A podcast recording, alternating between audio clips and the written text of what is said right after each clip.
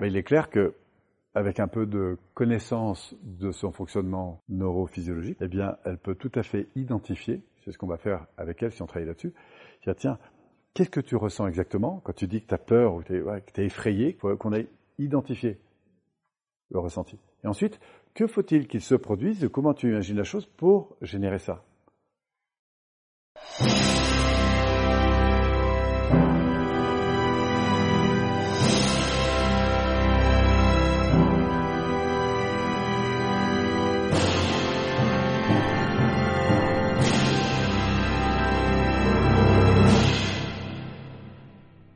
Un jour, je suis chez des amis.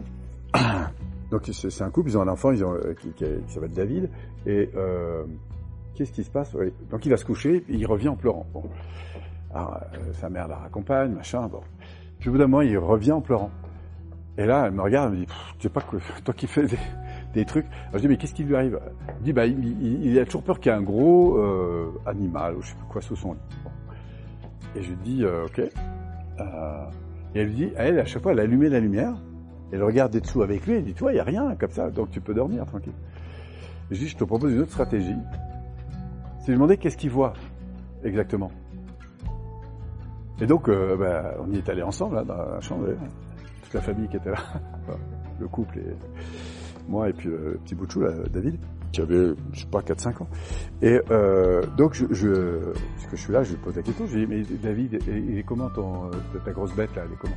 Bah, il me dit, bah, je vois qu'il cherche. Alors du coup, je lui fais des propositions. J'ai plutôt grosse comme ça ou comme ça? Il me dit comme ça à peu près. Je dis plutôt des poils courts, des poils longs, elle est comment? Bah, longs poils. Enfin, avait poils courts. On lui a mis des longs poils. Et puis après la tête, elle est comment? Ben, hop. Et puis après, je lui ai proposé de prendre en main en fait euh, ces représentations puis de les modifier. Donc on a fait euh, des, longs, des poils plus longs, euh, grosse queue, enfin bon bref, des, trucs comme ça. Et ce qui fait qu'il joue avec ça. Vous voyez Et au bout d'un moment, je lui ai dit, bah, tu sais quoi, on va le mettre là-dessous, comme ça, toi tu dors, lui aussi, et puis comme ça, tout le monde est tranquille, tu vas voir. ben, c'est ce qu'il a fait. Et ça a été terminé. Hein. J'ai une autre amie. L'ancienne compagne Loïc Pochet, là, pour ceux qui connaissent Loïc Pochet, c'est un navigateur qui, est venu beaucoup après le et donc, euh, ça, ça, sa compagne que j'ai bien connue, puisqu'à l'époque ils étaient beaucoup ensemble, j'habite donc à Paris, donc euh, je, je, suis euh, en contact avec elle. Et un jour, elle me rappelle parce que euh, sa, sa, mère, donc la mère de cette femme, est décédée.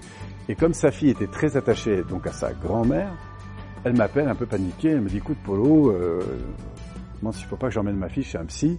Euh, donc comme tu l'as su, euh, ma maman est décédée, donc euh, ma fille était très attachée. Ça dure, comme ça fait 15 jours, 3 semaines que ça dure. Et je dis mais qu'est-ce qui se passe? Elle me dit, ben voilà, chaque soir, ma fille entend sa grand-mère parler. Je commence à me demander si elle ne pète pas un plomb, parce qu'en plus ça dure un moment, tu vois, elle n'arrive pas à dormir, machin. Et qu'est-ce qu'il faut que je fasse? Est-ce que vous voyez un psychologue, un psychiatre? Enfin bon, bref, elle était très très inquiète. Je dis, écoute, avant d'aller voir un spécialiste, je te propose la chose suivante.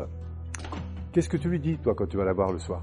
Bah, Je lui dis, écoute, non, ta grand-mère, elle est partie, elle est au ciel, euh, tu vois, il veut... Je dis, je te propose une autre stratégie. À votre avis, qu'est-ce que j'ai fait? Yes. Mais là, on va... Je dis, tiens, assis-toi sur ton lit, mets-toi à côté. C'est-à-dire que je prends en compte, en fait, le propos de l'enfant, plutôt que lui dire, mais non, ça n'existe pas. Je prends en compte sa réalité psychique, et je vais lui demander de me la décrire.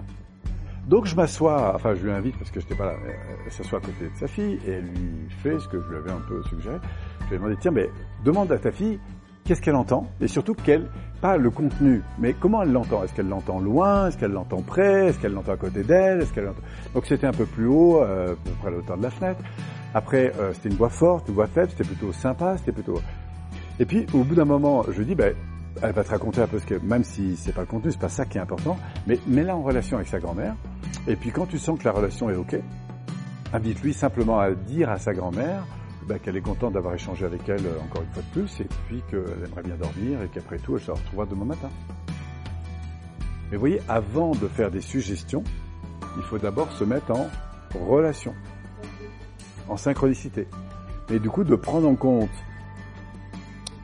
non pas en disant à l'enfant que c'est pas vrai, mais en prenant en compte ce qu'elle voit et transformer.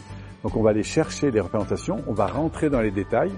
Et une fois qu'elle euh, maîtrise les détails, boum, on va modifier le rapport qu'elle a avec la représentation qu'elle a. En l'occurrence, là, c'était la voix de sa grand-mère.